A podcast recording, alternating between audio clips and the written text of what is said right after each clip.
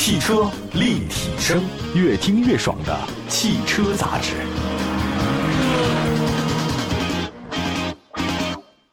各位好，这里是汽车立体声，欢迎大家的收听本期节目。最近一段时间呢，国内新能源市场是持续火爆。那从二零二几年开始啊，咱们新能源市场就火的不得了。那明年后年应该也差不多啊。那很多车企的话，新产品加速投放。那么，工信部第三百七十八批道路机动车辆生产企业及其产品公告里面，又出现了很多值得我们关注的新能源的新车。今天就说这些新车，第一个肯定是比亚迪呀。那说到新能源，你不能少的 BYD 啊。在本期的新车公告里面呢，出现了一辆名为元 UP 的全新车型。你从这个命名当中啊，可以看出来，它就是小型的一个纯电 SUV。那我想可能在未来呢，会代替元 Pro。呃，从这个外观设计来看呢，元 UP 的前脸我看了一下是封闭的，两侧大灯呢是装饰条连接，中间呢是元这个标志。前包围呢造型很犀利，这个大灯下方呢有一个进气口，提升运动感。其实进不进气倒也区别不大。那么车身侧面主要是标准的 SUV 设计，黑色防擦条，镀铬装饰，车顶线条平直，车尾造型简单。高配版的元 UP 呢，据说可以提供全景天幕，增加车内的通透感。但是呢，是全景天幕，朋友不是全景天窗，所以它不能开启通风的啊。那么在车身尺寸方面，元 UP 长的是四米三，宽一米八，高呢是一米六七，轴距两米六。跟原 Pro 相比的话呢，原 UP 的轴距增加了是八十五毫米，就是八点五公分。车身宽度呢是略有增加，轮胎尺寸方面提供是二幺五六、二幺六和二幺五六零、二幺七两种选择。在动力系统方面的话呢，原 UP 是两种动力，低功版的车型呢搭载长沙市比亚迪汽车公司生产的这个电机啊，最大功率呢七十千瓦，动力电池呢是磷酸铁锂电池，生产的是贵阳福迪公司啊，还有这个无为福迪电池有限公司，他们都自己家的。这个高功率版呢是用合肥比亚迪生产的一个电动机。最大功率呢是一百三十千瓦，同样也是磷酸铁锂电池。呃，相比之前我们可能认为稍熟点元 Pro 呢，这次元 UP 在动力方面真的是有提升的。那一百三十个千瓦这个最大功率，在同级别里面也算不错。我们再来看价格，价格是不是也不错呢？那比亚迪目前还没有公布元 UP 的价格区间，但是你说它就是一个小型 SUV，所以基本上圈定了它的价格区间就不会高。你看那元 Pro 多少钱呢？不到十万吧，九万五千八。你这元 UP 的起步价应该多少呢？也就是十万左右，是吧？不可能贵了。除了今天说到的第一款车元 Pro 以外呢，再继续说比亚迪的其他车型是仰望 U9。仰望这个车真的是仰望啊！就无论是这个车的价格，还是车的一个造型，所有的一切都是值得仰望的。仰望就是比亚迪的高端。呃，现在已经推出百万级别的硬派越野车仰望 U8 了。在之前广州车展，我们节目也说过啊。它那个仰望 U9 正式亮相，这个 U9 就不是越野车，它谁呢？纯电跑车，巨拉风。这次呢，新车公告里面呢，这个车也正式现身了。仰望 U9 呢是超跑式的设计风格，申报车型跟之前的也差不多。哎呦，这车可真是够拉风的，太好看了！碳纤维电动大尾翼，仰望 U9 这是超跑啊，长四米九，宽呢是两米零二，高呢是一米二九，轴距是两米九，双座设计。在跑车阵营里面，仰望 U9 是大尺寸的。那对于轿车或者 SUV 来讲啊，那这个尺寸大一定是很好很舒适的。但是对于跑车来讲，如果尺寸较大，就会影响到车辆的性能。所以很多跑车都小，但这个车不小啊。那轮胎尺寸方面，仰望 U9 呢提供两种款式啊。哎，U8 它是那个 SUV 啊，二点七四吨。我看了一下，保时捷911三点零 T 那个只有一点五五吨。那么还有一个纯电动车的那个浩博 SSR，一点九九吨，玛莎拉蒂 GT EV 二点二六吨，但你发现一个问题吗，朋友们？我为什么说这个数据啊？就是电动车它重，普通燃油车它轻，因为电动车有电池啊，车辆自重太大，这个是纯电动车没法回避的问题。那跑车呢，又是比较注重轻量化的一种车型。我们再来看内饰设计方面啊，仰望 U9 的运动性是特别强，中控台呢整体采用是 T 字形布局。那副驾驶前方呢配了一个显示屏，方向盘呢是三幅平底式的，车门呢是蝴蝶门式的无框设计。整体来看，它就是一个传统跑车，但真的很拉风。那我已经说三遍这事儿了啊。当动力系统方面的仰望 U9 是四电机，啊，电机呢是深圳比亚迪生产的一个电机，最大功率呢两百四十千瓦，电池呢是磷酸铁锂蓄电池，那生产的是襄阳福迪电池公司。其实这个设计呢，说句实在话，主要竞争对手呢是浩博 SSR。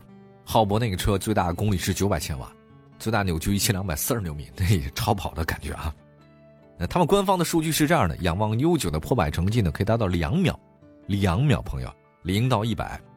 同样的，采取比亚迪是云辇 X 技术，这原地掉头什么的，转圈都没问题。那价格方面，猜到了吧？仰望 U 九绝对不可能低。你个浩博 SSR 一百二十八点六万，那么仰望 U 九多少钱呢？这车得一百三十万起。你说这个自主品牌为什么搞纯电跑车？其实不是走量，为的就是告诉你我可以做，我有超级跑车。你不一定开，但是咱得有。好，我们休息一下，一会儿再说其他的几款新能源的新车，马上回来。汽车立体声，关注你的汽车生活。您的爱车情报站，会新车，私车定制，会买车，会客厅大驾光临。庖丁解车，精准分析，会拆车大师来帮您，会用车，自驾上路，会玩车。我们都是汽车人。继续回到节目当中，这里是汽车立体声。今天呢，跟大家说工信部第三百七十八批的这个新车公告里面，刚才说的是两款比亚迪啊，说了一个便宜的十万的，说一个贵的一百三十万的。接下来呢，再说一个中间的吧。这个是 L E V C 翼臻 X Space。